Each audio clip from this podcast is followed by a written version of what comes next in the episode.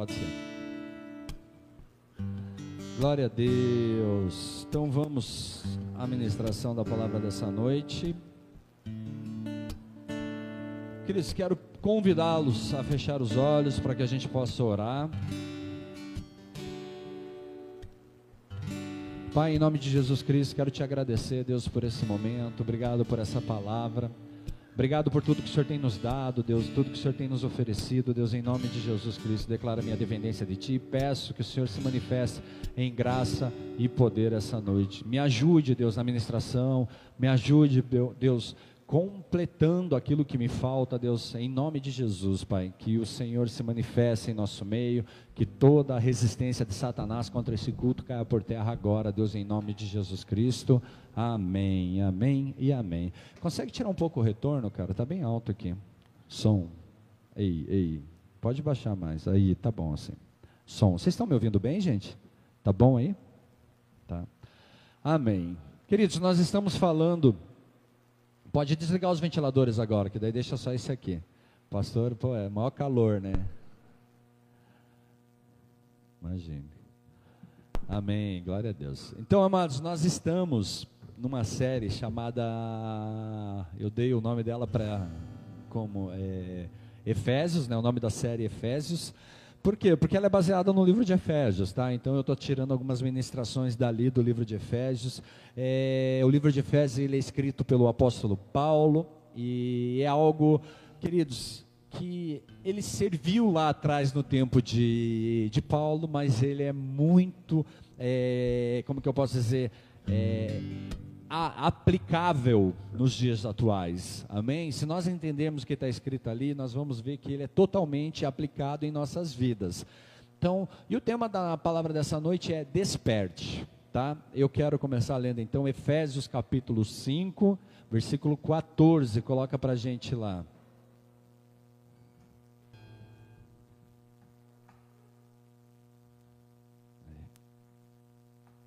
Amém. Efésios capítulo 5, versículo 14. Ele diz assim: Pelo que diz: Desperta, ó tu que dormes, levanta-te de entre os mortos, e Cristo te iluminará. Portanto, vede prudentemente como andais, não como nécios, e sim como sábios, remindo o tempo, porque os dias são maus. Por essa razão não vos tornei insensatos, mas procurai compreender qual a vontade do Senhor. Amém? O que, que, ele quer dizer com isso, queridos? O que, que o apóstolo Paulo está querendo dizer à igreja de Efésios e que se aplica nos dias de hoje? Primeiro, queridos, eu quero começar falando sobre algo que eu me lembrei na hora que eu estava escrevendo essa palavra. Queridos, um dia eu e a Simone nós saímos de casa, em Almirante Tamandaré, sentido Rio, ao Rio Grande do Sul por volta de umas 8 horas. A nossa intenção era adiantar a viagem, fazer uma viagem mais tranquila, sabe? Fugir dos congestionamentos e do estresse da estrada, enfim. E a viagem rendeu. Nossa, a gente conseguiu andar muitos quilômetros ali. Ela foi bem mais tranquila do que nós estávamos acostumados a fazer. Porém, amados, lá por umas quatro horas da manhã, quatro horas da madrugada, começou a me dar um sono tão grande, tão grande, aonde as faixas da pista elas se dividiam conforme eu avançava. Então eu olhava para a pista assim, de repente quando eu vi era duas faixinhas. Quem já viveu isso? Quem já passou por isso? Queridos, é horrível dirigir de madrugada. Amém? Mas eu insisti Falei, não, vou seguir. Daí eu dava aquelas piscadas, jogava uma água no rosto assim, e meu, ia insistir. Porém, depois de tomar algum susto com algumas curvas e os carros que vinham de, na direção contrária, eu resolvi parar em um posto, dormir e descansar. Queridos, e por que resolvi começar com esse exemplo?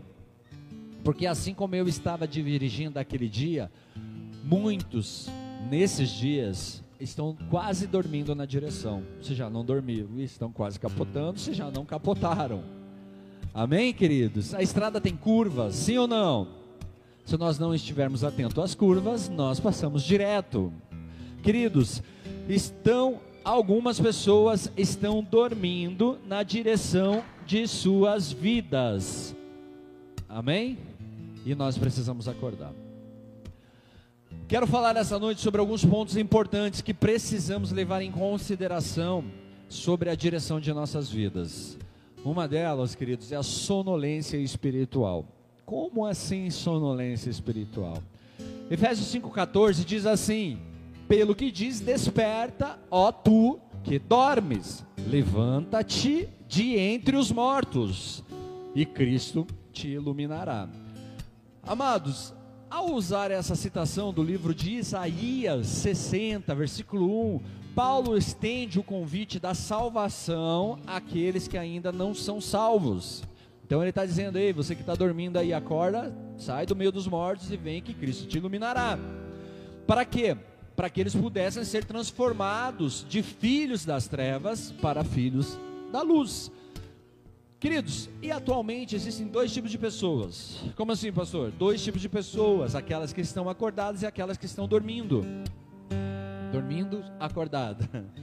E que estão, os que estão acordados, na teoria, é na teoria, tá? Não é na prática, mas na teoria deveriam ser os cristãos.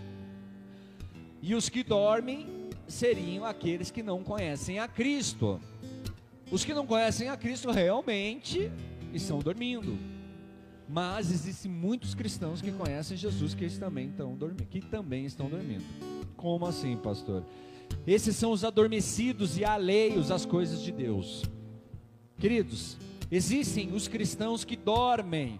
O termo desperta tu que dormes pode ser aplicado às pessoas salvas, mas que estão vencidas por um sono espiritual.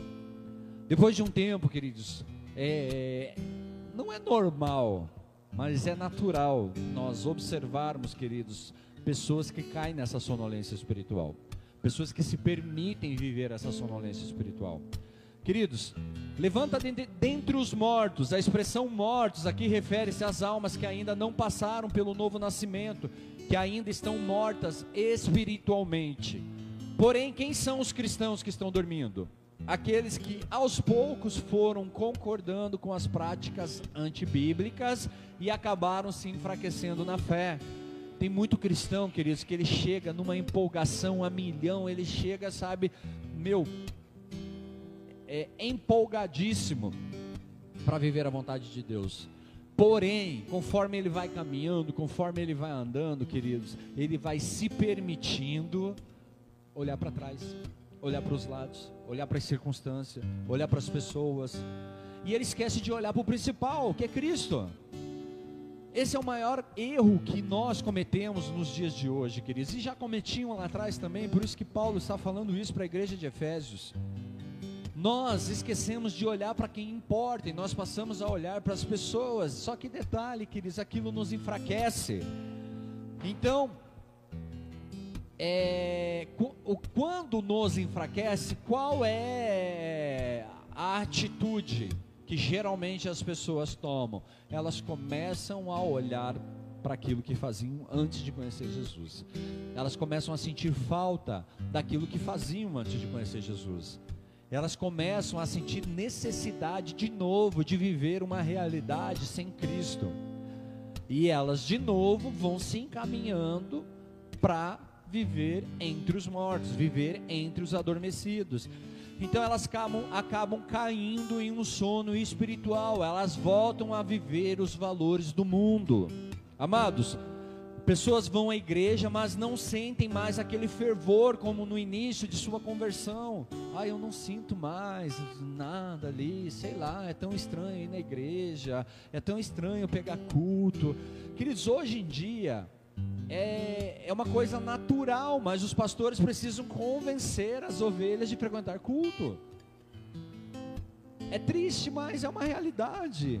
Só que, queridos, quem acaba caindo em estado de sonolência é a pessoa que não vai, a pessoa que não ouve, a pessoa que não caminha, a pessoa que não segue. Ela acaba entrando nesse estado de sonolência, queridos. São pessoas que louvam no piloto automático. Queridos, a adoração, para você louvar a Deus, você não precisa de um ministério aqui em cima, você não precisa de alguém no violão, você não precisa de alguém no carrom, alguém no baixo, você não precisa nem de uma música. Você precisa da intenção de adorar, você precisa do desejo de adorar sabe, da empolgação pelo fato de você estar adorando. Então, pessoas ficam indiferentes à palavra ministrada, a palavra está sendo ministrada, queridos, ah, onde eu estou, quem sou eu, o que, que o pastor falou. Então, o que, que as pessoas fazem? Elas cumprem um ritual religioso. E quando eu estou cumprindo um ritual religioso, queridos, eu já estou em estado de sonolência.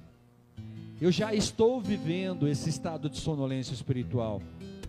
Efésios 6,12 diz: Porque a nossa luta não é contra o sangue e a carne, e sim contra os principados e potestades, contra os dominadores deste mundo tenebroso, contra as forças espiritual do mal nas regiões celestiais. Muitas pessoas lutam contra os próprios irmãos, estão preocupados em ser melhor, em ser maior e acabam se colocando em situações que não precisariam viver. Amados, é, pessoas estão sempre olhando para as coisas naturais quando precisam olhar para as coisas espirituais. Tudo é espiritual? Não, boa parte do que você vive está relacionado à semente, que nós acabamos de falar, do que está sendo lançado, do que está sendo semeado. Então nós precisamos entender, queridos, que é uma combinação com o que eu estou semeando com base no que eu estou vivendo espiritualmente. Se a minha guerra não é contra a carne, e sim contra principados e potestades, isso significa, queridos, que eu preciso me colocar diante de Deus em oração, em leitura da palavra. E se eu não faço isso, eu estou lutando essa guerra com a força do meu braço. Só que quando eu vou na força do meu braço, eu canso. Eu vou cansar, querido. Você vai cansar, é natural você cansar. Quando você está lutando na força do seu braço, é uma questão de tempo para você estar cansado. É uma questão de tempo para você achar que a obra é pesada. É uma questão de tempo para você achar, queridos, que você está cumprindo muita escala, que você está pegando muito culto, que você pode dar uma relaxada, que você isso, que você aquilo. Por quê? Porque você está na força do seu braço.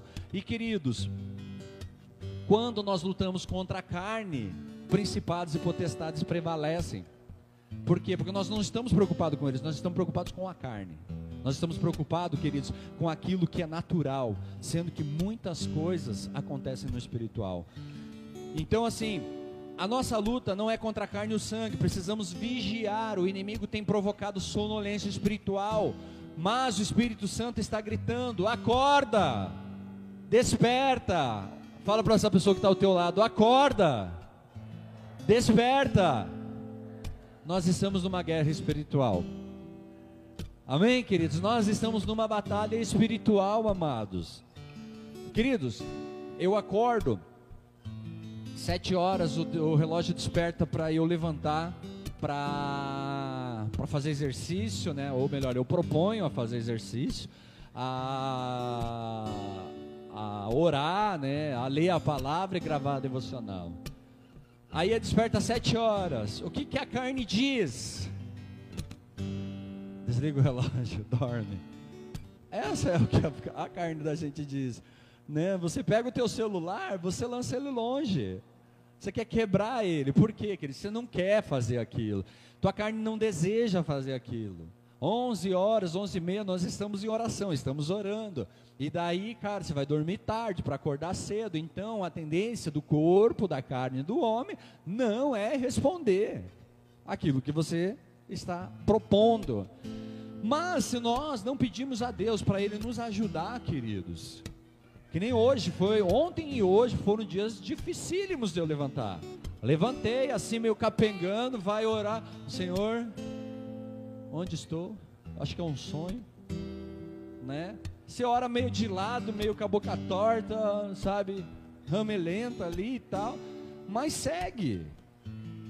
Segue. Depois você vai acordando, assim, opa, tô de pé. Mas amados, a gente precisa entender que se nós não nos colocarmos em luta e não pedirmos para Deus, nós caímos na sonolência espiritual. Sabe o que vai fazer? A gente vai dormir mais um pouco, a gente não vai orar, porque quando você acordar, você já tem que trabalhar, você já tem que fazer as outras coisas, e passa o teu dia sem você consagrar o dia ao Senhor, sem você buscar em Deus direção, sem você declarar dependência de Deus. Você faz tudo na sua força, tudo no seu braço. E quem que aguenta? Ninguém aguenta, queridos. Uma hora a gente cai, uma hora a gente, sabe, é, acaba desistindo. As pessoas falam assim, pastor, como que você faz tantas coisas? Amados, é só por causa de Deus. Porque a vontade que a gente tem é dormir. A vontade que a gente tem, o ser humano gosta de dormir, queridos, gosta de comer e dormir. Quem gosta de comer aqui? Quem gosta de dormir?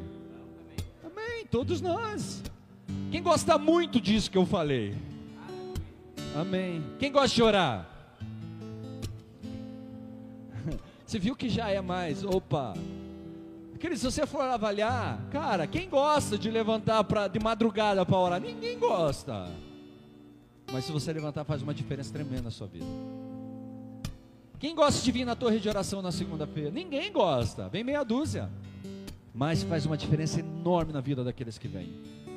Quem gosta de estar conectado 11 horas numa torre de oração virtual lá com o pastor? Ninguém gosta.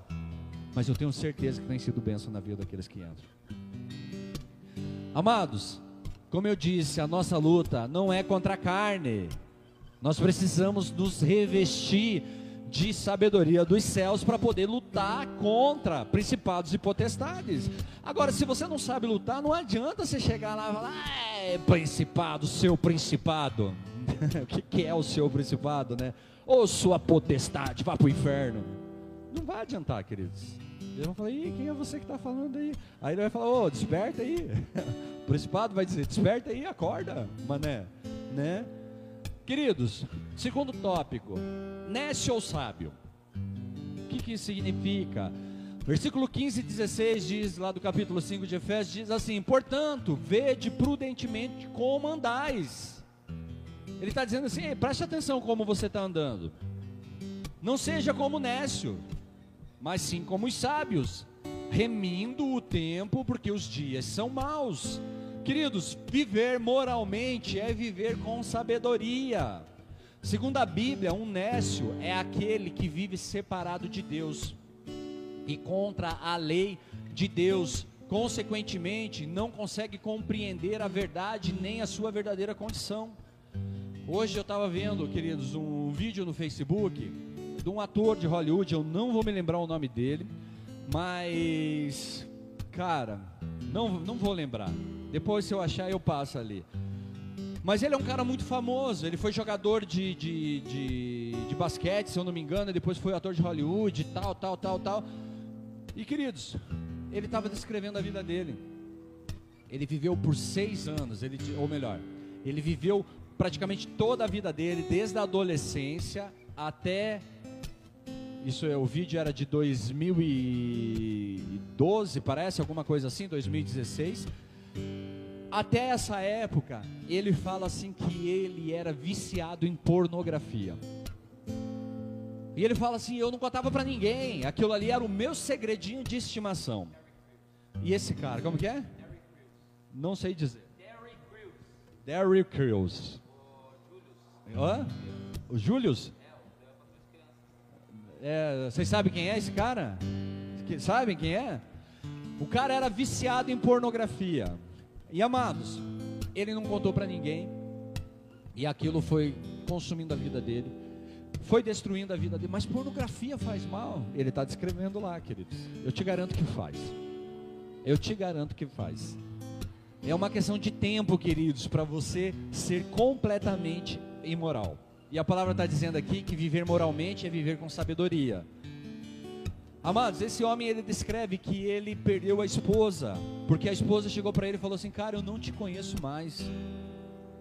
Ele se tornou uma pessoa dependente do sexo e do sexo imoral. Então era uma pessoa doente. E ele guardava isso, ele não contava para os amigos, ele não contava para ninguém, e de repente ele entendeu que precisava buscar ajuda, buscou ajuda, está em tratamento, e agora ele diz que está há seis anos aí, limpo do vício da pornografia. E ele foi publicamente, gravou um vídeo e soltou no Facebook para dizer para as pessoas: ei, se você está nesse estado, fale com alguém, busque ajuda. Então, queridos, às vezes nós estamos ali, sabe, na nossa sonolência, andando como nécios. E andar como nécios, queridos, é se esconder atrás do pecado, é se esconder atrás das nossas, das nossas dificuldades, não procurar ajuda para resolvê-la. Quantas pessoas, queridos, escravos de drogas, escravos de álcool, escravos de pornografia, no adultério e tudo mais, queridos. E detalhe, dentro de igrejas como se aquilo fosse uma máscara, como se aquilo fosse para tipo para dar uma disfarçada. Olha, como eu estou buscando ajuda, pelo menos. Mas queridos, buscar ajuda não é o fato de você ir e se esconder, é o fato de você se abrir. É o fato de você abrir teu coração e permitir que o Espírito Santo te cure. É isso que nós vivemos no seminário de cura e libertação. Você vai ouvir coisas, queridos. Você vai entender coisas que você vai ter que abrir teu coração e permitir que o Espírito Santo cure. Porque você vai entender que, opa, olha só, isso liga com isso, que liga com aquilo. Opa, eu sei que eu preciso entregar, eu sei, eu preciso me arrepender, eu preciso mudar a minha realidade. Senão, queridos, a gente vive numa mentira. A gente vive tipo a imoralidade, achando que é natural, que é normal, que é diversão, que é o prazer da vida. O que importa é ser feliz e não é uma verdade. Não é uma verdade, amados. Então, amados, um nécio é aquele que vive separado de Deus e contra a lei de Deus. Consequentemente, ele não consegue compreender a verdade nem a sua verdadeira condição. Ele não consegue enxergar onde ele está inserido. Sabe, queridos, é igual o feijão no dente. Você sorri, todo mundo que fala com você vê, nossa, o feijãozão no dente, mas você não enxerga. Às vezes você precisa ir no espelho, amados, para enxergar, nossa, cara, olha só o feijãozão no dente. Queridos, vede prudentemente como andais. É uma advertência de cuidado e atenção em nosso andar cristão, a fim de que estejamos alertas em estado de preparação espiritual através da intimidade com o Espírito Santo que coloca em nossos corações temor e sabedoria. Nós falamos esses dias, queridos, ser fortalecidos no Espírito. Nós precisamos do Espírito Santo, queridos, ali atuando dentro de nós, nos ministrando, nos convencendo, porque é o Espírito Santo que nos convence do pecado. Ele precisa estar soprando, mas nós temos que dar liberdade para Ele, para que então nós entendamos o que está acontecendo, então que nós possamos compreender o lugar aonde nós nos inserimos. Eu me lembro que muitas vezes eu falava assim: ah, isso não dá nada. Estava lá, queridos, acabado, jogado aos, a, a, pelos cantos, virado num trapo e falava que não dava nada. Eu não conseguia me enxergar naquela condição, caindo pelas tabelas, todo sujo, bêbado, drogado. Aí você olhava aquilo e, e, tipo, e no dia seguinte você contava: Nossa, cara, ontem tomei todas, final de semana foi uma loucura. Na segunda-feira estava quebrado, sem dinheiro, queridos. Fez, fez um monte de fiasco, falou um monte de besteira. Às vezes não se lembra nem com quem se deitou, não se lembra nem o que fez. Queridos, isso não é legal. Pense, sabe, avalia isso assim de uma forma é, sábia. É bom? Claro que não, queridos. É algo que realmente está te destruindo, é algo que vai acabando com você, só que a gente não enxerga. Por quê? O nécio, ele cega ele cega diante das circunstâncias, diante daquilo que Deus está pedindo. Então, amados, Romanos 8,14 diz assim: Pois todos os que são guiados pelo Espírito de Deus são filhos de Deus. Aí Provérbios 9,10 diz: O temor do Senhor é o princípio da sabedoria, e o conhecimento do santo é prudência. Queridos, se você teme a Deus, a primeira preocupação que você tem é não desagradar a Ele. Isso é temor.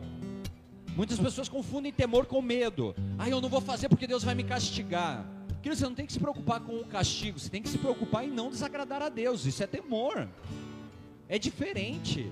São condições diferentes. O problema, amados, é que nós estamos preocupados com a, a, o castigo. Nós estamos preocupados com aquilo que vai, tipo, a, a chibatada. O pastor me chamou na sala. Nossa, vou tomar chibatada. Às vezes não, queridos. E às vezes é necessário até a chibatada. Por quê? Porque quem ama disciplina. Quem ama cuida. Amados, Vede prudente como andais, é uma reflexão sobre a conduta geral da vida em seus padrões e hábitos. Como que nós estamos conduzindo os nossos dias? Como nós estamos conduzindo as nossas vidas? Aí ele fala não como nécios, que é característico daqueles que ainda se acham nas trevas, ainda se encontram longe de Deus. É necessário estar perto de Deus, queridos, para ter a luz, para ter a revelação. Longe de Deus, queridos, você está nas trevas, você não consegue enxergar. Você não consegue enxergar na escuridão.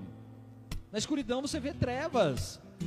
É como se Paulo estivesse afirmando: Não sejais semelhantes aos que não possuem a luz de Jesus Cristo, continuando nos antigos caminhos vergonhosos, pois andam sob a influência do príncipe das trevas, aos desejos carnais. Queridos, quando nós estamos nas trevas, nós estamos sendo influenciados pelo diabo. E o que, que o diabo quer? Ele quer nos ridicularizar. Ele quer, queridos, realmente é, nos enganar. Ele propõe coisas que nós achamos fantásticas, top, nossa, é isso que eu quero para minha vida.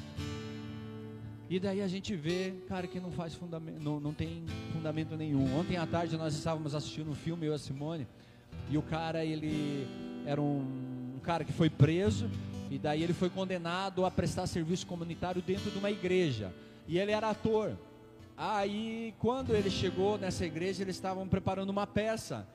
E queridos, ele falou: Não, eu quero fazer parte da peça. E as pessoas falaram, só que 10 pessoas falaram, mas para você fazer parte da peça tem que ser cristão. E ele falou: Eu sou. Só que na verdade ele não era, ele estava mentindo. E ele nem conhecia a Bíblia, não conhecia nada. Porém, queridos, ele se permitiu viver aquilo ali. E quando estava prestes dos dias de de estrear, queridos, ele recebeu um convite. E esse convite era algo assim, meu, fantástico para alguém como ele, um ator que poderia, sabe, brilhar em Hollywood e tudo mais, sabe, ter a sua realização profissional e tudo mais. Aí, queridos, o que, que aconteceu? Ele aceitou e abandonou a igrejinha, abandonou o projeto da igreja. E ele foi. No primeiro dia, quando ele se apresentou, a primeira coisa que ofereceram para ele era um copo com uísque e uma balinha dentro. Falou, ah, e a balinha, aquela parada que você gosta. É isso que o diabo faz, queridos. Ele te tira do meio da luz, ele te convence a sair te fazendo promessas maravilhosas, que você vai ser o cara, você vai ser o top, agora é a realização da sua vida, é tudo que você esperava. E quando ele te leva, a primeira coisa que ele te oferece é aquilo que você vivia antes de conhecer Jesus. Ele te traz de novo aquela lembrança, olha aí, cara, isso que é legal para você. Esses são os, os, os teus projetos, os teus planos, e te convence que aquilo é verdade. Porém, aquele cara já estava acostumado com a luz de Cristo. E ele se sentiu mal em meio às trevas. Ele falou: Não, não é isso que eu quero para mim. Ele se arrependeu na hora certa. Ele voltou para fazer o trabalho que ele tinha começado na igreja. O trabalho que ele tinha começado lá com o projeto de de representar, de, de apresentar, de ser o Cristo na peça. Por que, que eu estou dizendo isso, queridos? Porque às vezes, no meio da tua caminhada, você vai ser tentado, você vai ser provado, você vai tipo ser até convencido de que o lugar que você tem, que o teu lugar não é aqui. Teu lugar não é na igreja, teu lugar não é nos caminhos do Senhor. Teu lugar é lá fora, fazendo o que você fazia antes. Mas lembre-se, queridos, que existe um Espírito Santo dentro de você e ele te convence, ele fala com você, mas você precisa querer ouvir. Você precisa pedir para ele, fala comigo. Mostra para mim onde eu estou, quem eu sou. Eu preciso entender isso. Queridos, nós precisamos andar como sábios, dotados de discernimento espiritual, porque nós fomos iluminados pela palavra de Deus. Nós recebemos a palavra de Deus, nós temos entendimento da palavra de Deus. Pastor, eu recebi um versículo. Queridos, você está mil anos à luz daquele que não tem nenhum versículo. Mas só que o versículo em si não é nada, querido, se você não tiver relacionamento com o Espírito Santo. Se você não permitir que ele fale, que ele se manifeste, que ele faça uma transformação na sua vida. Tem muitas pessoas que estão convencidas, queridos, que esse não é o caminho delas. Não é, mesmo tendo experiências maravilhosas com o Senhor. Mesmo tendo desfrutado de algo maravilhoso na presença de Deus, elas se convenceram que isso não é o lugar delas, que esse não é o lugar delas. A gente consegue mudar essa história? Queridos, não. Eu, como pastor, eu não consigo mudar. Eu consigo orar pela pessoa e tentar abrir os olhos, mas não, não é eu que vou determinar se isso vai acontecer ou não. Quem vai determinar é a pessoa. É ela, fala, ei, eu não quero isso para mim, eu quero estar lá com o Senhor, eu quero caminhar com Ele, mesmo sabendo que isso é complicado, mesmo sabendo das lutas que eu vou ter, mesmo sabendo das, das lutas de, na igreja, com as pessoas, enfim, queridos, tudo que acontece.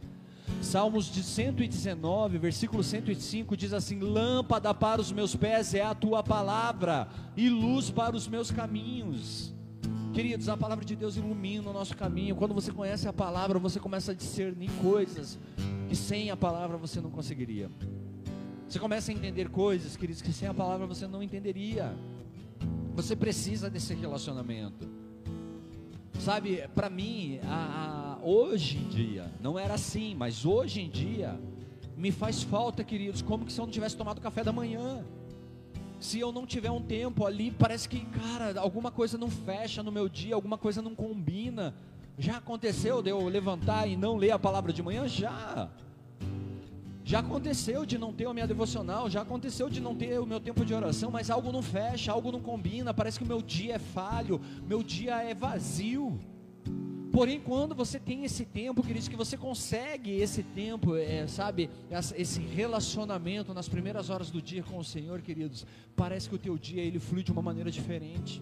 Você vai enfrentar as tuas lutas, sim, mas Deus te lembra da palavra que você leu hoje de manhã. Deus traz a tua memória, ei, não esqueça disso. Não esqueça daquilo que você falou, não esqueça do que você orou, do que você declarou, do que você leu. Então, amados, terceiro tópico em relação ao que nós estamos falando, procure compreender qual a vontade do Senhor. O versículo 17 diz assim: Por esta razão não vos tornei insensatos, mas procurai compreender qual a vontade do Senhor. É muito difícil você tipo saber qual é a vontade do Senhor quando você não conversa com o Senhor.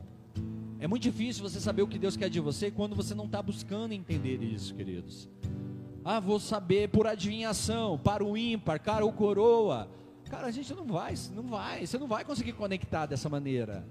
Você precisa falar com o cara. Você precisa falar com o pai.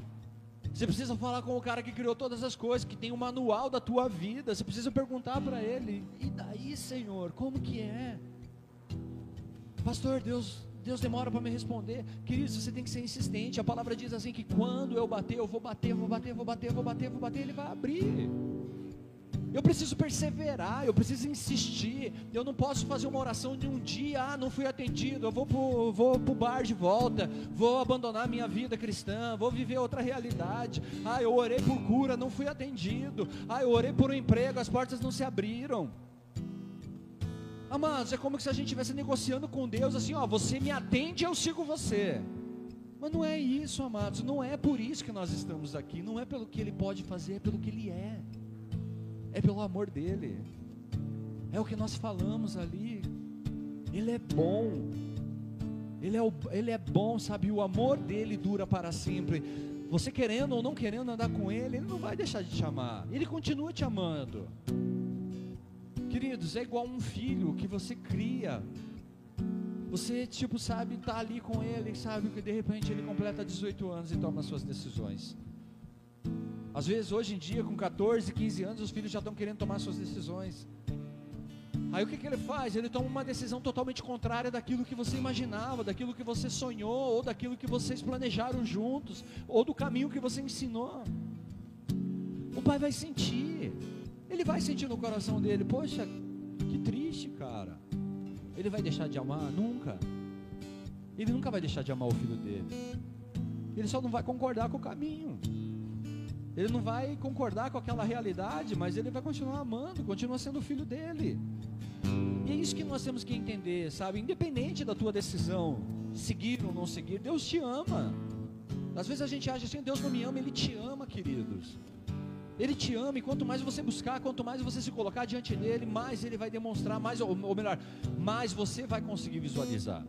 Porque quanto mais próximo da luz você estiver, queridos, mais claro ficam as coisas. Mais claro, as coisas vão ficando para nós, os nossos olhos vão se abrindo diante de coisas que nós não enxergávamos antes. Antes nós achávamos natural determinada coisa nas nossas vidas, de repente a gente olha para aquilo, não, isso não é legal. Isso não é, não é bacana. Eu me lembro que quando eu me converti, queridos, era muito tudo, tipo, era tudo muito muito escuro, diria assim, sabe? Não tinha entendimento das coisas, não, não sabia como fazer, tudo era duvidoso para mim. Eu só tinha uma certeza de que eu tinha sido curado.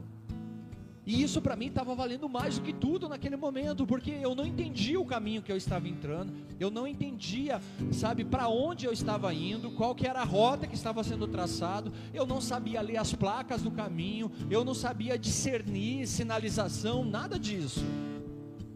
Mas eu tinha uma certeza tão grande que aquele era o caminho que eu tinha que seguir, porque, cara, eu entrei e recebi algo. Eu fui tocado. E foi pela fé, queridos, não foi por algo assim que, poxa, tipo, ah, você recebeu alguma coisa antes. Não, eu criei, daí eu recebi. Eu acreditei que poderia acontecer. Eu acreditei que aquilo poderia mudar, queridos. E então eu passei a viver uma realidade diferente. Crendo, dando um passo de cada vez, crendo, acreditando, agindo em fé, dando passos, tipo, sabe, fazendo, sei lá, tomando, é, tendo atitudes de, como que é, proféticas, sei lá, lançando palavras, liberando palavras. Queridos, eu comecei a mudar a minha maneira de pensar. Então, nós precisamos conhecer qual é a vontade de Deus. Em contraste com a atitude do insensado, o discípulo sabe, ele procura viver com mais profundidade, mais intimidade com o Espírito Santo para poder compreender para discernir e viver a vontade do Senhor. Queridos, eu dobro meu joelho e peço para Deus, Senhor, me ensina o passo que eu tenho que dar hoje, porque eu não sei como fazer. Eu peço para Deus, não deixe que eu seja morno, não deixe que eu seja frio. Eu nem sei se eu estou indo para esse caminho, Senhor, mas mostra qual é a página do meu, da minha história de hoje. O que eu peço para Deus que eu não esqueça de quem eu sou nele, sabe que eu não permita não permita de maneira alguma, queridos, cair em, em apostasia, em estado de mornidão. Porque a hora que você cai nesse estado, queridos, para você sair disso, amados, é muito difícil. As pessoas saem. Mas geralmente, queridos, elas sofrem tanto. É como se elas cavassem um buraco assim, fossem cavando, cavando, e de repente elas olham e dizem, poxa, estou um metro de fundura, de repente estou dois metros de fundura, e elas não conseguem enxergar que elas estão afundando. Elas só acreditam, meu, estou aqui no meu estado de paralisação momentânea. E não é um estado de paralisação momentânea. É um estado, queridos, que você está afundando, está indo cada vez mais para baixo, você só não está enxergando. Só não está enxergando, por quê? Porque paralisou, porque não se relaciona com Deus, não busca entendimento, porque não ora. Queridos, eu sei que às vezes a gente, tipo, sabe, a tua oração é mais forte do que a minha. Tem pessoas que creem que, cara, que se eu orar vai ser curado. Mas você não tem que crer em mim, você tem que crer em Deus. Você tem que crer em Jesus. Você tem que pedir para eu interceder por você. Não, Senhor, se você orar, você, pô, a tua oração é mais poderosa. Não tem oração mais poderosa, queridos. Tem oração com fé. É isso que existe. Não é oração, ah, o cara é da intercessão, o cara, nossa, queima, o cara é, é, é, é do fogo. Não é, amados. Não é. Às vezes o cara que está sentado ali é mais do fogo do que o irmão que está na intercessão. E do fogo, a gente quer dizer do fogo do Espírito, queridos. É o Espírito Santo queimando dentro da gente. É o Espírito Santo te incendiando por dentro, te trazendo a revelação da palavra de Deus, te trazendo a vontade de servir esse Deus, te trazendo a vontade de adorar a Deus. Muitas vezes, queridos, é como a gente começou, nós estamos no piloto automático, fazendo no piloto automático. Por quê? Porque agora eu vesti a minha capa de cristão. E não é isso que Deus quer de mim, de você. Deus não deseja isso da gente. Nós não precisamos passar a nossa vida, queridos, fingindo uma história que não é nossa. Nós precisamos atuar de uma maneira intensa, vivendo cada dia da maneira que Deus sonhou para nós buscando essa sabedoria em Deus, entendendo a vontade dele para esse dia, qual é a vontade de Deus. Qual é a vontade de Deus para você? O que queima no teu coração? O que, que você faria de graça? Queridos, o que, que você faria de graça que você não cobraria nada para fazer? Amados, isso, queridos, é o teu chamado, isso é o que incendeia dentro de você, é o que te traz alegria, é o que te, te, te move, sabe? É o que te impulsiona. Consiste em vivermos de conformidade com o plano de Deus para nós. Mas qual é o plano de Deus para mim? Amados, dobra teu joelho, você vai conhecer. Então, para que você possa finalmente viver o que está escrito lá em Efésios 3,19 e conhecer o amor de Cristo que excede todo entendimento, para que sejais tomados de toda a plenitude de Deus. Amados, imagine você sendo cheio da plenitude de Deus. Você está sendo é, estar completamente, queridos, tomado pelo reino de Deus, pela vontade de Deus. Quando a gente ora assim, Pai, seja feita a tua vontade aqui na terra como é no céu. Você viver isso, queridos, você declarar isso e ficar feliz com isso.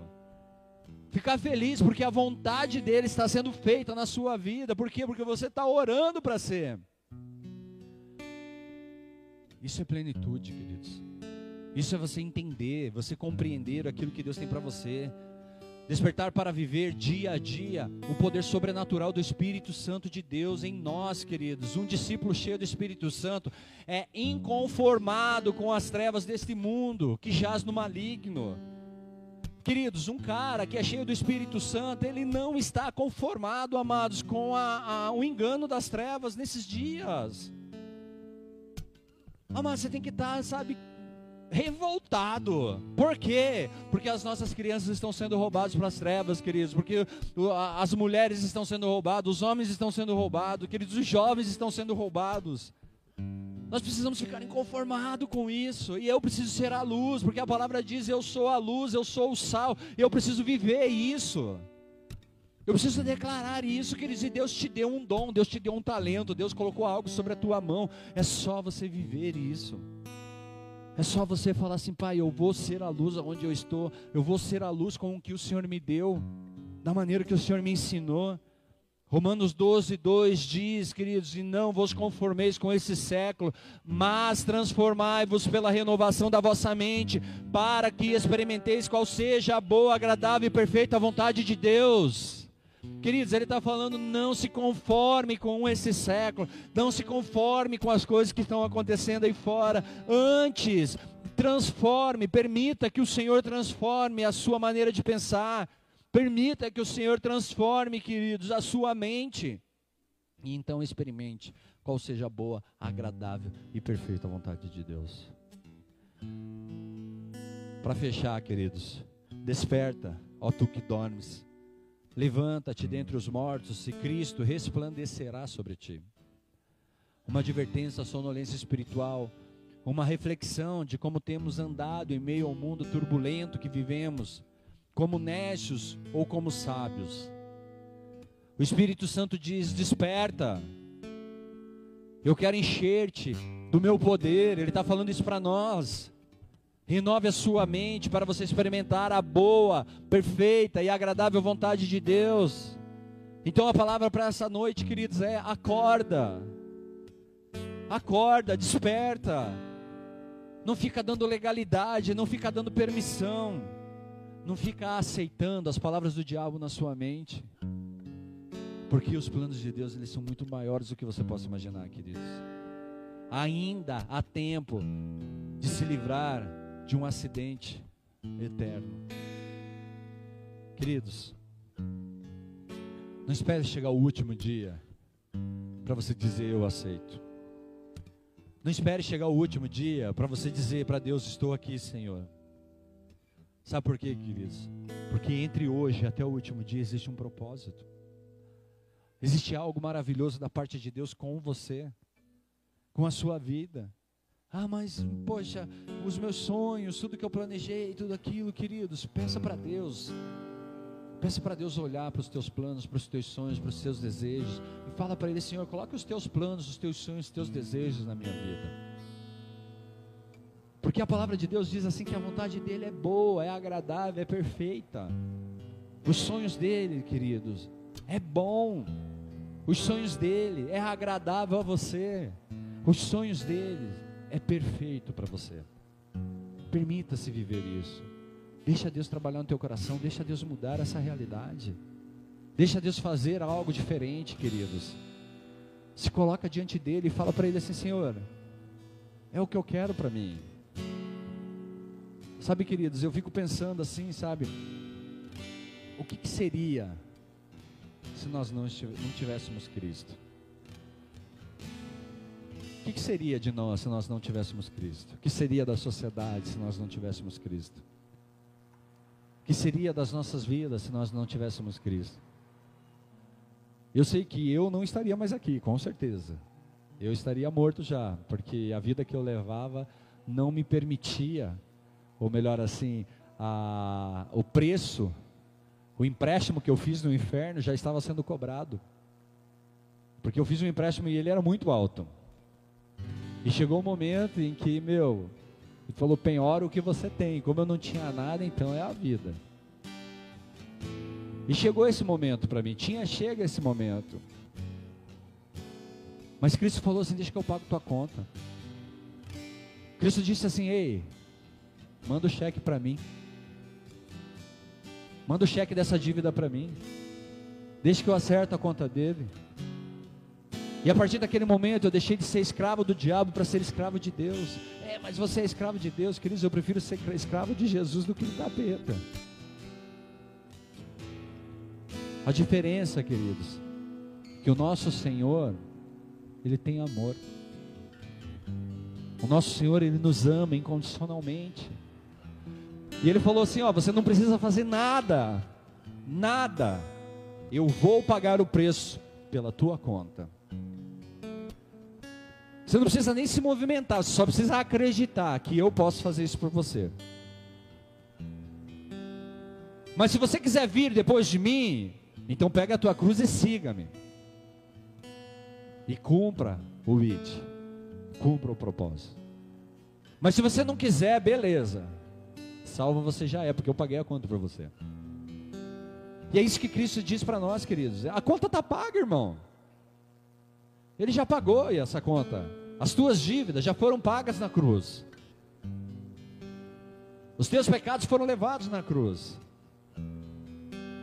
Muitas pessoas vão dizer: "Oh, beleza, valeu, obrigado aí pelo favor, tamo junto". Outras pessoas vão falar assim: "Ei, eu vou contigo até o final". Outras pessoas vão falar assim: "Ei, eu não saio do seu lado".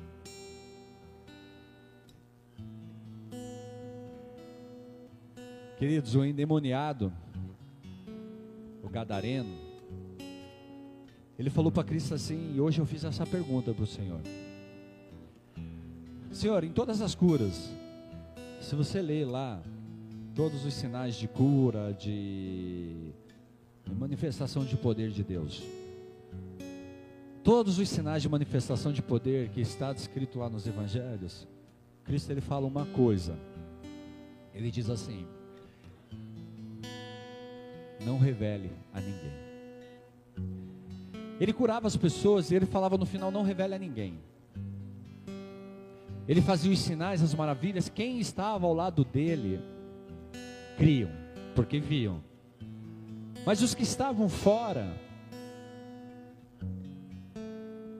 eles não teriam essa oportunidade, eles não, não, não, não poderiam ver, eles teriam que acreditar porque eles estavam esperando o Messias e eles teriam que associar a palavra, entender a palavra e discernir a palavra para eles poderem viver, para eles poderem ter a salvação.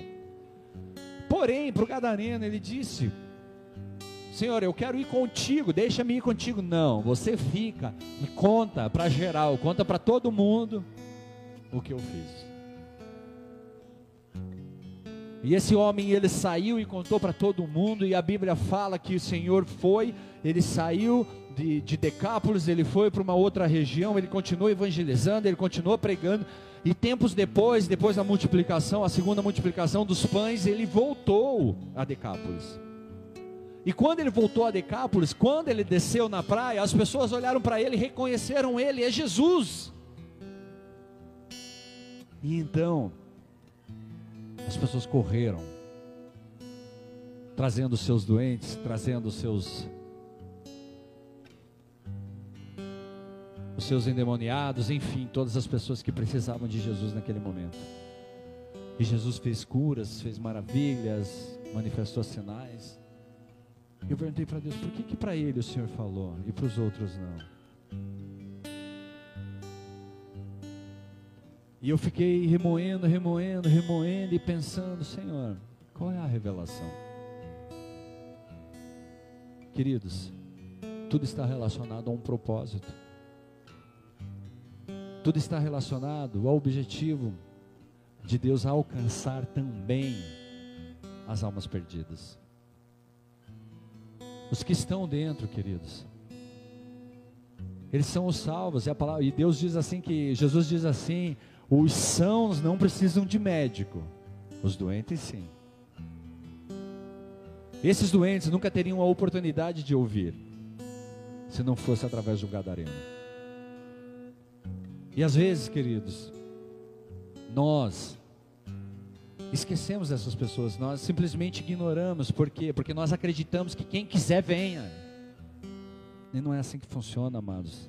Por isso que existe um propósito. Existe um propósito, talvez, amados. A pessoa que você menos espera vai conhecer Jesus através da sua vida. A pessoa que você menos acredita ser possível é a que vai conhecer Jesus através da sua vida é a que vai chegar a Deus através da sua vida.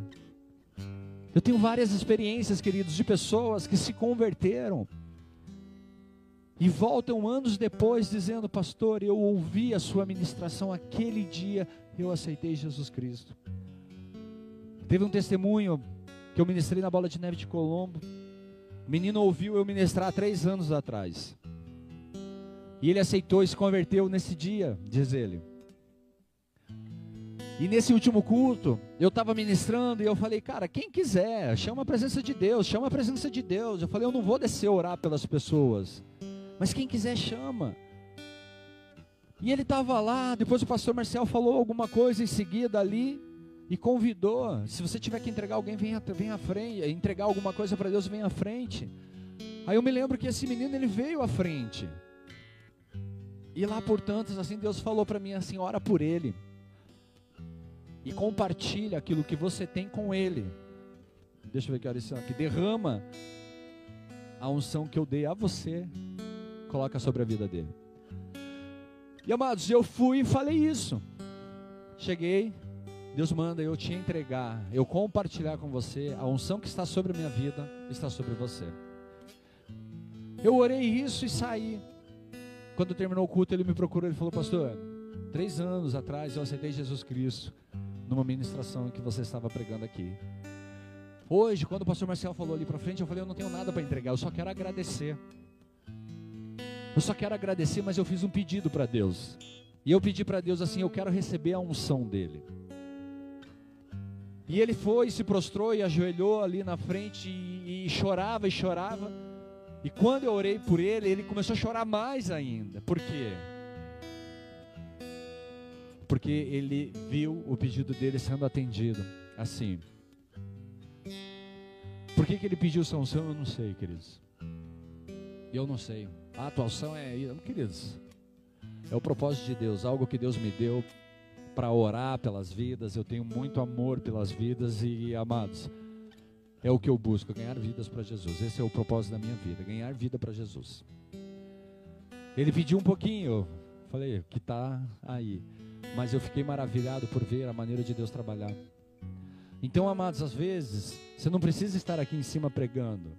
Às vezes, você está lá na esquina, você está lá na tua casa, você está no teu trabalho, você está fazendo alguma coisa e as tuas atitudes estão demonstrando Cristo para alguém, estão apresentando Cristo para alguém. E essa pessoa fala assim: Poxa, caramba, cara, eu quero chegar a Cristo, porque olha esse cara, olha a vida dele, olha quem é essa pessoa. Muitas vezes, queridos, nós vemos, nós temos até, tipo, sabe, condições de fazer, mas nós não fazemos. Por causa da nossa vaidade, por causa do nosso orgulho, por causa do nosso medo, das nossas limitações. Ei, amados, ser forte e corajoso. Assim como Deus falou a Josué, ser forte e corajoso. Acorda essa noite, amados. Acorda. Desperta do sono, da sonolência espiritual, pede para Deus te encher, te preencher, te completar. Deixa Deus trabalhar em você a ponto, queridos, de usar você para que vidas possam, assim como em Decápolis, tantas vidas foram alcançadas através de um cara que vivia em meio ao sepulcro, de um cara que falou a Cristo, é uma, é, ou melhor, os demônios falaram, é uma legião que está aqui. E Cristo falou assim: vão embora. Você conhece a história? Foram para os porcos, o cara foi liberto. E amados, assim como ele libertou aquele homem, ele liberta qualquer pessoa. Assim como ele mudou a minha vida, ele muda a sua. Assim como ele restaurou meu casamento, ele restaura o seu. Assim como ele me deu dignidade, ele dá a você. Assim como ele mudou minha realidade financeira, ele muda a sua. Nós só temos que querer e trabalhar para isso, queridos. Mas não é por inércia que as coisas acontecem, amados. Entenda uma coisa: não é só o fato de eu querer. Eu tenho que trabalhar para isso, eu tenho que fazer as coisas acontecerem. Eu tenho que correr, eu tenho que me esforçar, eu tenho que orar, eu tenho que buscar, eu tenho que pagar um preço, queridos. Essa frase, pagar um preço, para muitos incomoda. Mas, amados, é realidade. Se você quer algo, você precisa pagar um preço. Você paga preço para tudo, para andar de carro, você paga gasolina hoje, queridos, e é cara pra caramba. Para você satisfazer suas vontades da carne, você paga um preço também. E é caro. Para você, queridos, comer bem, você paga caro. Para você, tipo, satisfazer o desejo da pizza, você paga caro. Para casar, você paga caro. Para manter uma esposa é caro. Homens, é caro. E a gente tem que entender que para tudo existe um preço e nós precisamos nos esforçar para fazer acontecer. O seminário de cura e libertação é cobrado, muitas pessoas acham isso horrível, como que cobra para fazer um negócio na igreja? Mas amados, existe uma, uma infra que precisa ser desenvolvida para atender essas pessoas. É como você me convidar para ir na sua casa, você vai preparar alguma coisa para eu comer. É como alguém te chamar para ir na casa dela, a pessoa também vai preparar alguma coisa para te receber. Nós estamos chamando alguém, vem na nossa casa, nós vamos atendê-lo, nós vamos recebê-lo. E nós, como somos os mantenedores da casa, nós custeamos o custo. Queridos, não permita permanecer no estado de, de, de, sonolência, não permita seguir no caminho que, cara, que te leva para longe de Deus, não permita capotar nessa curva. Esteja com os olhos abertos nessa estrada, queridos. Esteja com, é, esteja com, sabe, com os olhos bem ligados na estrada, naquilo que você tem, nas placas de sinalização. Amados, entenda o teu carro, entenda a direção que você tem, para que você não capote para que você não bata, para que você não pare pela estrada, para que você não precise chamar o guincho. Sabe? Faça o que for necessário para você fazer essa viagem agradando a Deus, vivendo a vontade de Deus. Feche seus olhos, queridos. Quero fazer uma oração, eu quero te convidar a aceitar Jesus Cristo como Senhor e Salvador da sua vida. Como eu disse, você precisa ter fé, você tem que acreditar que Ele é o Filho de Deus, que Ele morreu nessa cruz por você. Você tem que acreditar que existe algo maior, queridos, do que simplesmente vir à igreja. E Jesus Cristo, Ele está à porta e está sedento para entrar e cear contigo. Mas Ele precisa ser convidado e você convida ao entrar. Você fala, ei Senhor, o meu coração te pertence. O meu coração é teu.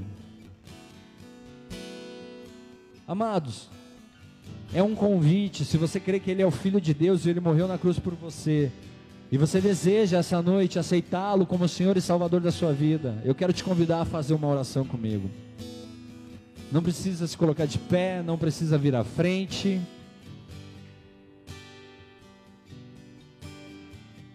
Mas com a mão no seu coração, repete uma oração comigo que diz assim: Senhor Jesus. Senhor Jesus eu te peço perdão pelos meus pecados. Eu te peço perdão pelos meus pecados. Eu reconheço que tu és o filho de Deus. Eu reconheço que tu és o filho de o Deus. O Senhor morreu na cruz por mim. O Senhor morreu na cruz por mim.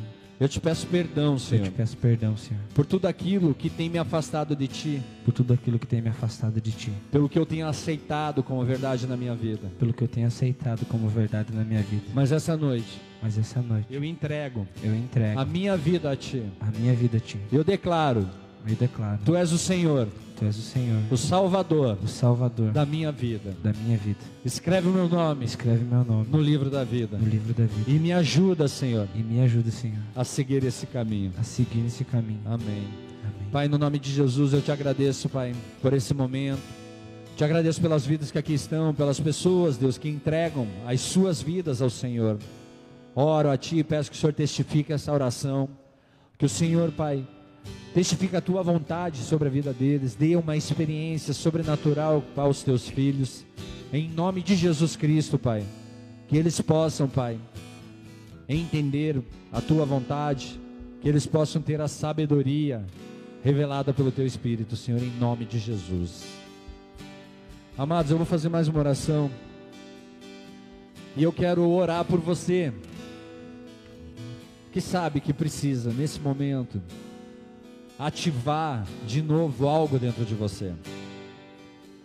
Às vezes, querido, você começou numa caminhada, às vezes você se acabou ficando pelo caminho, às vezes você se sente triste, às vezes, querido, você está naquele desânimo sobrenatural, não consegue vencer, não consegue, sabe, passar essa fase, parece que, meu, é algo que não acaba nunca. Você até tem vontade, até sente o desejo, e essa ministração até te ligou ali e falou: Eu tenho que acordar, eu tenho que me despertar, eu tenho que sair dessa sonolência espiritual. Às vezes você vem para a igreja, você quer orar e não consegue orar, você quer adorar e não consegue adorar. Você quer prestar atenção na palavra, mas não consegue prestar atenção, não consegue discernir aquilo que está sendo falado. Amados, eu quero orar por você. Se você está aqui essa noite e entende, "Ei, pastor, eu preciso, preciso de algo novo, eu preciso de um óleo novo sobre a minha cabeça, preciso de um empurrão, preciso de um renovo dentro de mim. Amados, eu queria que você viesse aqui na frente que eu vou orar por você enquanto nós adoramos. Amém? Nós estamos indo para o final do culto, mas eu quero, antes de acabar, fazer essa oração por você. Se você quiser, se coloque de pé e vem aqui à frente.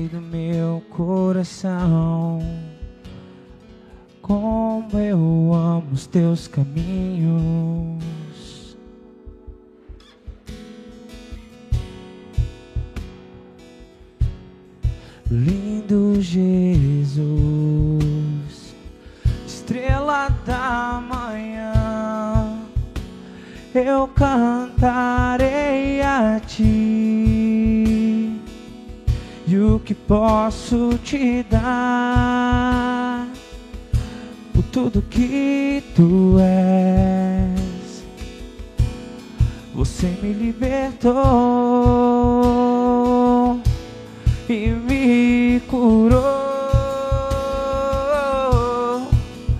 tu és bom em todo tempo és bom, justiça está em ti.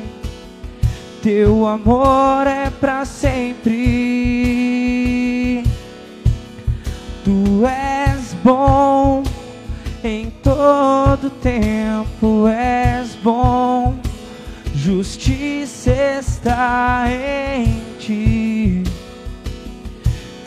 Teu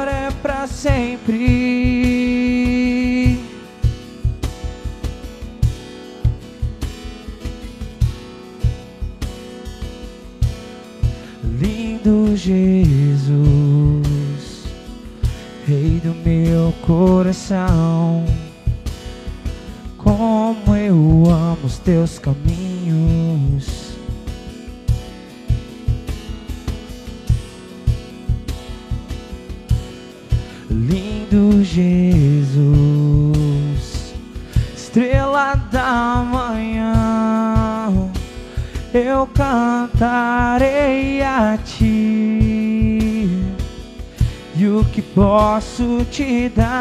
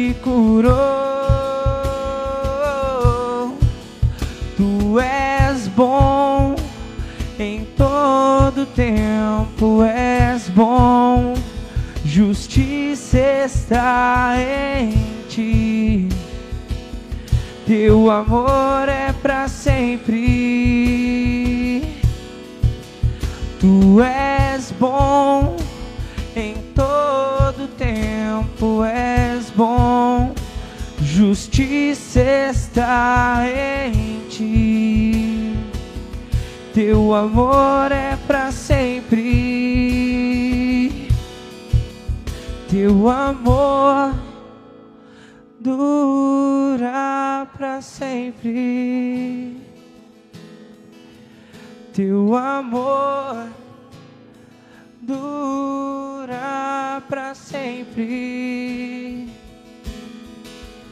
Teu amor dura para sempre. Teu amor dura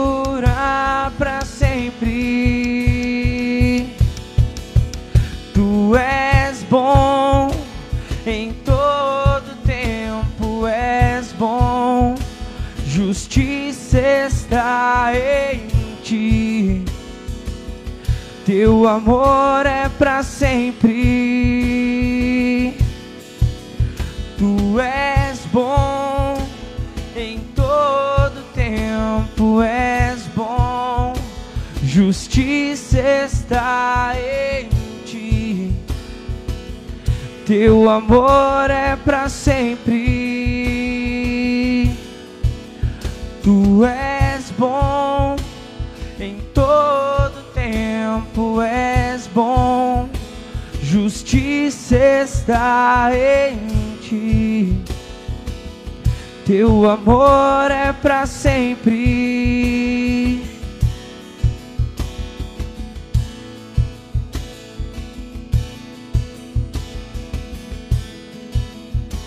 Justiça está em ti. Teu amor é para sempre. Tu és bom em todo tempo, és bom. Justiça está em ti. Teu amor é para sempre. Teu amor dura para sempre. Teu amor dura para sempre. Teu amor dura para sempre.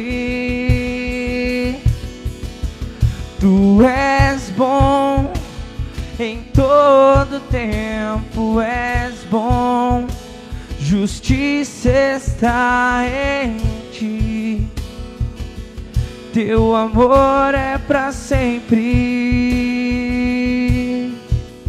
Tu és bom em todo tempo, és bom. Justiça está em ti. Teu amor é para sempre. Tu és bom em todo tempo, és bom. Justiça está em ti. Teu amor é para sempre. Tu és bom em todo tempo, és bom. Justiça está em ti. Teu amor é para sempre.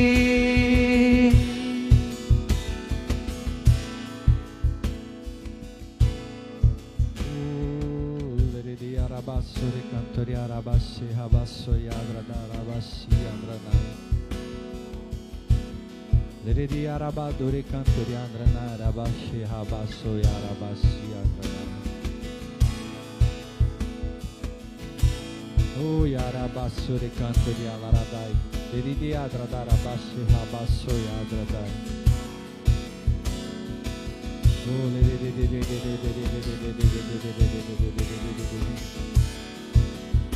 lereri araba sore canto di adrada rabashi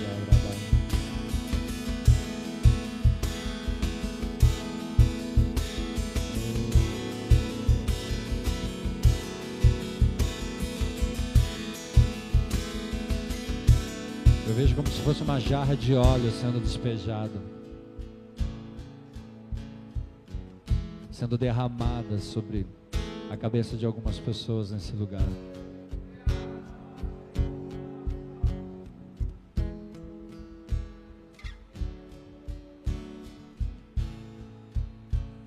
Alguns vasos estão trincados, mas eu vejo a mão do oleiro passando e corrigindo essas trincas. Eu vejo o Senhor consertando trincas que impediam esse óleo de, de deitar sobre esses vasos. Vejo alguns vasos sendo quebrados também. Vejo Deus apertando esse barro quebrado Teu amor e derramando água sobre ele, desmanchando o barro duro, se trans- transformando num barro mole. E ele moldando de novo o vaso. Esse óleo ele cai, ele transborda sobre alguns.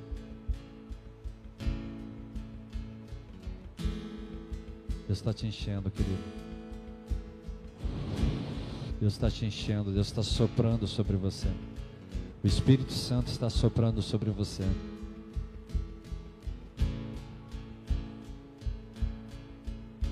Eu vejo a escuridão sendo dissipada pela luz de Cristo. Eu vejo correntes sendo quebradas. Pessoas aprisionadas no fundo de uma cela se levantando.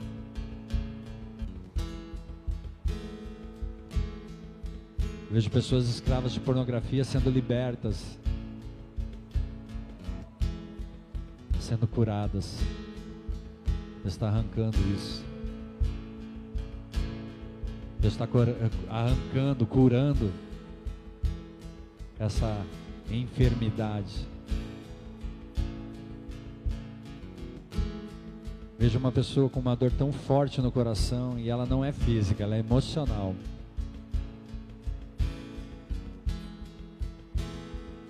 Em alguns momentos você se coloca até num quadro depressivo. E até declara isso sobre você. Estou com depressão. Deus está tocando você essa noite. E toda raiz de depressão está sendo lançada por terra. Deus está te curando. Deus está te curando, está arrancando isso de dentro do teu coração. Eu vejo como ervas daninhas sendo arrancadas com raiz e tudo, sendo tiradas. Deus está te dando um renovo agora. Você está sentindo isso dentro de você. Você está sentindo essa, esse sopro. Algo que você não consegue nem discernir o que é, mas você sente algo novo dentro de você. Continue curando, Senhor. Continue operando, Pai. Continue operando, Pai. Continue operando. Continue operando. Oh. Teu amor Tu és bom, Senhor. Tu és bom, Deus. Tu és bom, Deus. Tu és bom, Deus. Tu és bom, Deus. Tu és bom, Tu és bom, Pai. E abassore de alarabaxê, rabaço e andranai.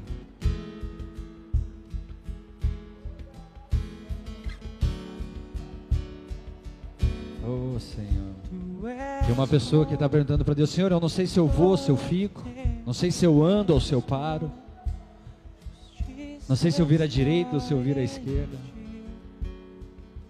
O Senhor manda te dizer: quando você dobrar teu joelho, eu respondo. Quando você dobrar o teu joelho, eu digo a direção.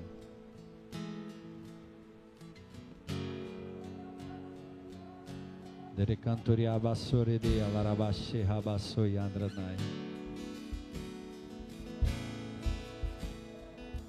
Tem uma pessoa aqui que está preocupada com o que vai ser da minha família. Deus manda dizer para você: não se preocupe, eu estou cuidando da sua família.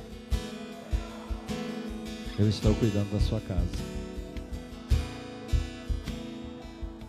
Não é na tua força, é na minha. Não é pelas tuas mãos, é pela minha.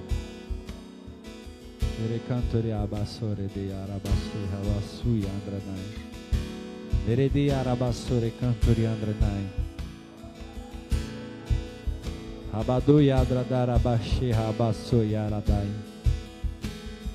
Ere de arabassore cantori andranai.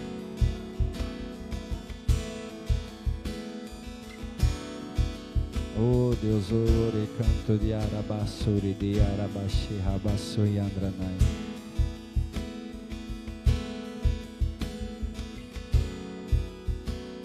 Larabassuri de arabasso yandranai.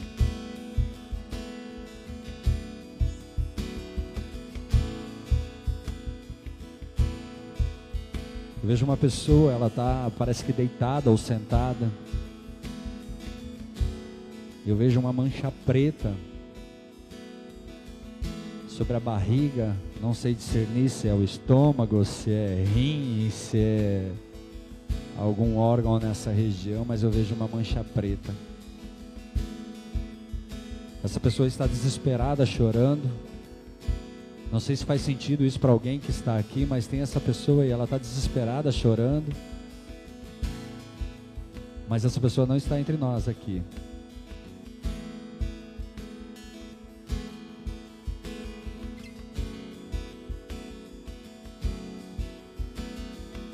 O Senhor pede para colocar olhos sobre esse lugar.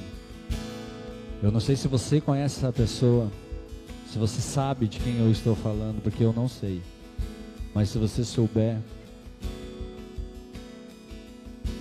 passa o nome dessa pessoa para a gente orar. E vamos declarar cura sobre a vida dela. Pai, no nome de Jesus Cristo, eu peço, Pai, que o Senhor vá de encontro, Pai, essa vida agora, Deus. Em nome de Jesus, Pai, essa mulher ela clama a Ti. Ela clama, Pai, desesperada, com medo, com dor. E em nome de Jesus Cristo, Pai, eu oro, Pai, amaldiçoando, Pai, amaldiçoando essa enfermidade, dando ordem para que se retire da vida dela, Deus, no nome santo de Jesus. Nós colocamos as mãos sobre essa enfermidade, Deus, no nome de Jesus Cristo. E declaramos, Pai, que essa mancha retroceda. Nós declaramos e liberamos a cura em nome de Jesus. Amém. Amém, queridos. Aplaudo bem forte ao Senhor. Aleluia. Glória a Deus. Aleluia, aleluia. Vamos colocar de pé, vamos fechar essa, esse culto que a gente já se passou um pouco do horário. Até peço perdão para vocês. Ô, se vocês sabem de quem eu estava falando, por favor, me manda uma mensagem ou me procure no final do culto, tá bom? Fala, pastor, eu sei quem é a pessoa. Eu preciso orar por essa pessoa, eu preciso ir até ela. Se você souber quem que é, me avisa quem é essa pessoa, tá bom? Beleza, gente? Amém?